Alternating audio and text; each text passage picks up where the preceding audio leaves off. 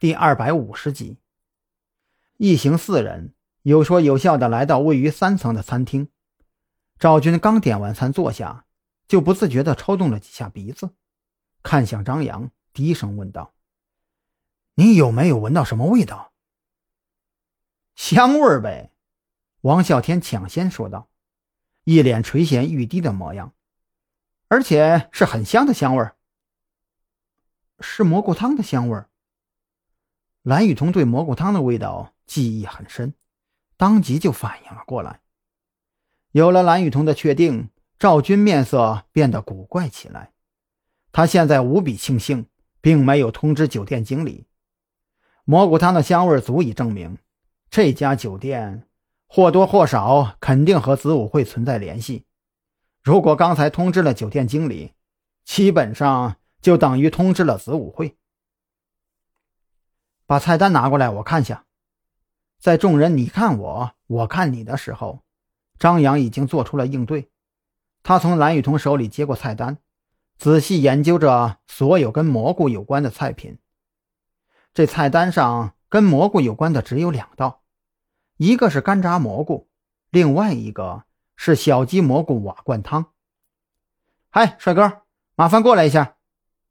张扬冲着服务员招了招手，等服务员走到桌边，他指着菜单说道：“嗯，给我们加一份干炸蘑菇，嗯，还有再加一份小鸡蘑菇瓦罐汤。”“好嘞，您稍等。”目送服务员走进后厨，张扬的目光微凛，心中寻思着怎么才能进入后厨去查看一下。星级酒店的后厨做菜还是很快的。没让几个人久等，一桌子菜肴纷纷端了上来，可众人都没有动筷子，而是用审视的目光来回扫过这些菜肴。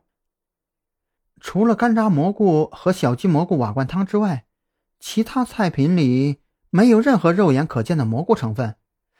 不过，所有的菜品都有那股蘑菇汤独有的香味儿。蓝雨桐的鼻子最为敏锐。他当即做出了判断。那么，可以初步排除了酒店拥有新鲜尸体蘑菇供货商，他们使用的应该是大棚研磨的干蘑菇粉。大棚的那个据点早就被咱们捣毁了，酒店每天都要做菜，对蘑菇粉的消耗肯定不少。也就是说，也就是说，这子午会在临海市还有别的蘑菇加工点。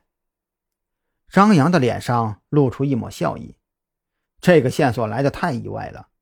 顺着这条线摸下去，很有可能是条大鱼。查！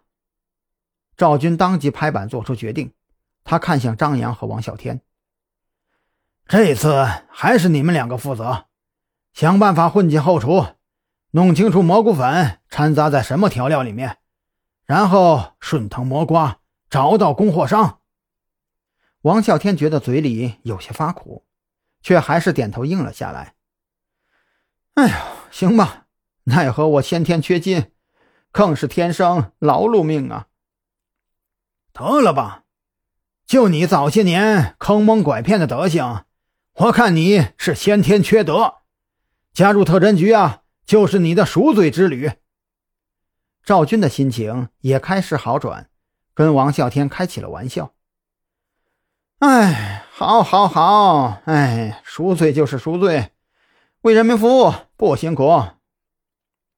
有了新的调查方向，众人的心情顿时就轻松起来，身体上的疲惫感一扫而空，这顿饭自然吃得更快了。